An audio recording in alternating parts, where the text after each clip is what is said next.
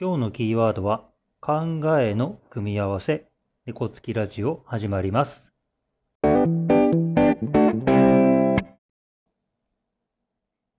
改めましてこんにちは。パーソナリティのマボニャンです。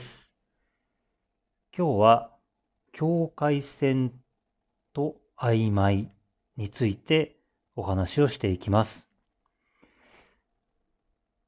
最近ですね、えー読んだ本で、えー観察力の鍛え方という佐渡島洋平さんという方が書いた本を読みました。で、そこの第5章に、えー曖昧のすすめという章があって、えー曖昧さっていうのもなかなか大事なんだなというふうにえー感じていました。で、この本は結構いい本で、あの、ちょっとね、ま、まとめてみたいなと思っていて、えーまあ、少し時間かかると思うんですけど、まとめたらまた猫つきラジオで話したいなという思っている本です。で、もう一つですね、えーポッドキャストの番組で、もうあの人気番組ですね、超相対性理論という、えー番組の第87回から第90回、自分の境界線を考えるという、えー番組を、えーついこの前まで聞いていました。で、この、えーと本を読んだり、えーポッドキャストを聞いたりしていて、えーなんかね、境界線について、えーちょっと自分の中でいろいろ考えたんですね。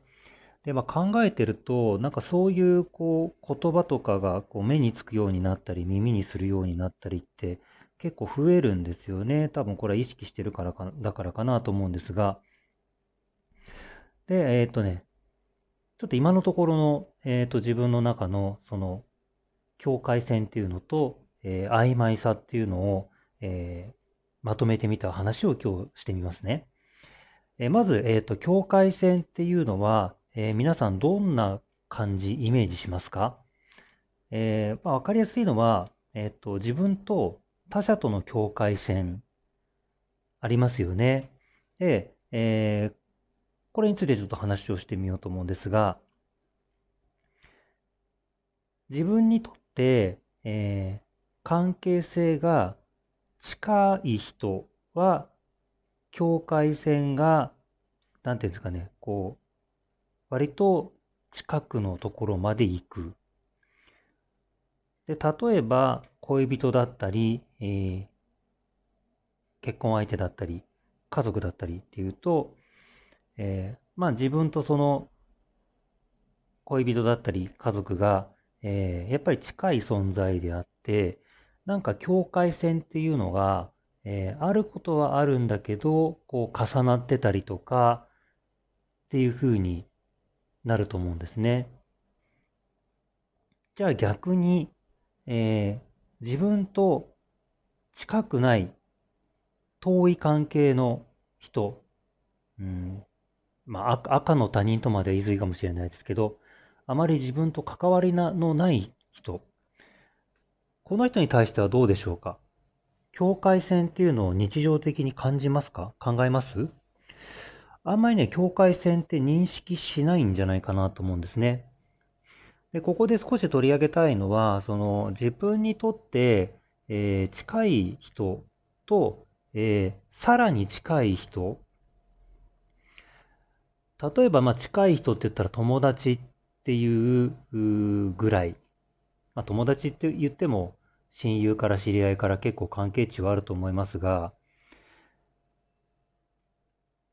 その友達とか近い関係に感じる境界線と、えー家族に感じる境界線は、うん、少し違うのかなというふうに考えています。ただ、その、どんなに近い存在になったとしても、えー境界線っていうのはなくならないんじゃないかなと思うんですね。えーまあ、恋人とか、親とか子供とか、奥さんとか旦那さんとかっていう風になって、なんとなく生活も一緒になって家族っていう風になると、えー同じ考えや価値観を持っているっていう風に思いがちですが、それでも、その人その人によって、えーなんかこう、譲れないというか、入り込めないというか、確固たる事故みたいのがあるような気がするんですね。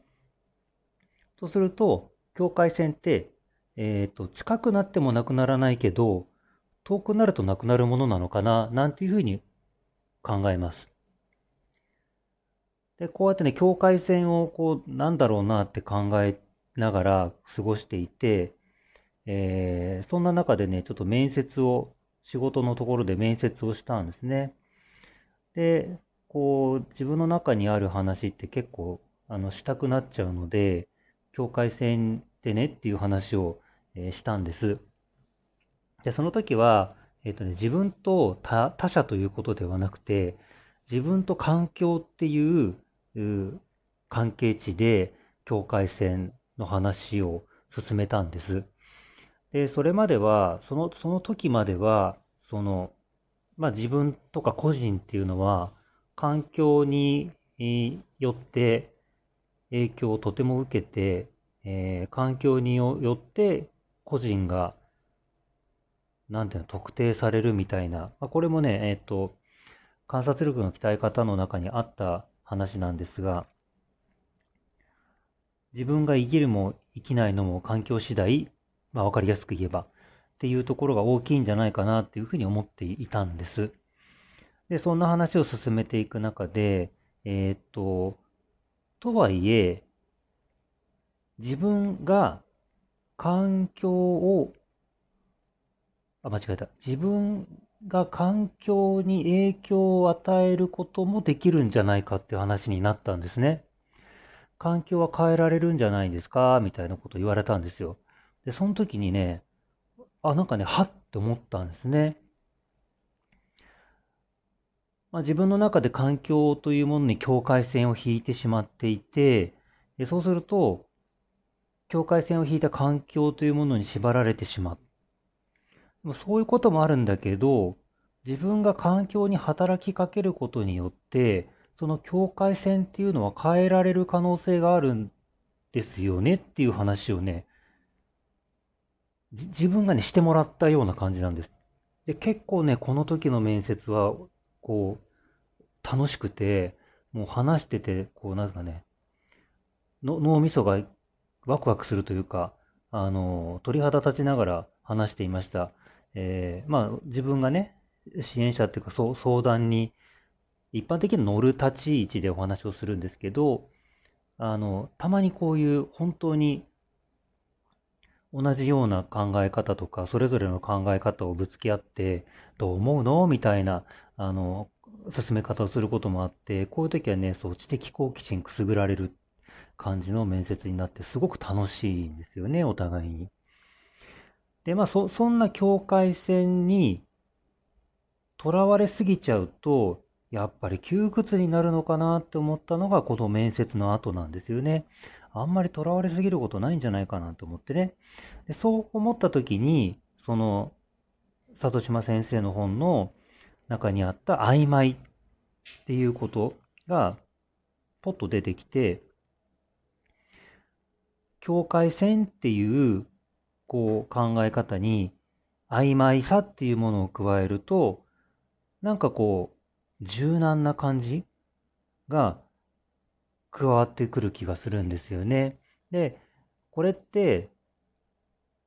最初の方で話した人間関係のところに少しこう応用するというかね、あの、当て込めていくと、さっきの家族の話です。で家族の話で、なんかもう子供だからとか、えー、奥さんだから旦那さんだからとか、だとかって思って、もう自分と同じでしょっていう、もうある意味自分と相手に境界線がないような風にとらわれがちなんですけど、いや、奥さんと言ってもね、子供と言ってもね、それぞれに思うところがあるから、そんな一緒ってわけでもないし、全く別でもないし、まあまあ、そういうちょっと曖昧な、あの存在で、その方が居心地が良かったりするんじゃないかな、なんていうふうに、あの、考えられるんじゃないかなっていうふうに思いました。あの、うん、まあ、境界線とか、まあ、そういうのはね、もちろん、きっちりしてた方がいいこともあるとは思います。ただ、その、まあ、時と場合というか、事情とかによっては曖昧にしても、その方が少し皆さんが居心地が良くなるんじゃないかなというふうに今は考えています。皆さんはいくつかの考えを組み合わせて考えると新たな気づきにつながることがあるという経験をしたことはありますか？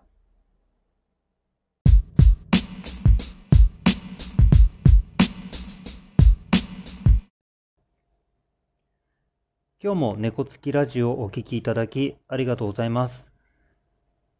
知識を得るのに本を読むのはとてもいいことだと思います。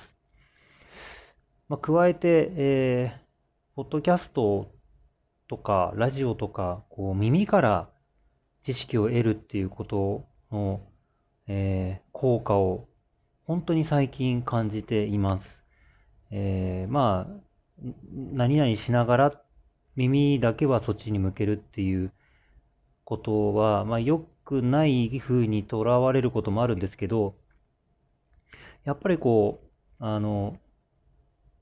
耳から入ってくる情報っていうのは、まあ、自分にとっては結構頭の中に残りますし、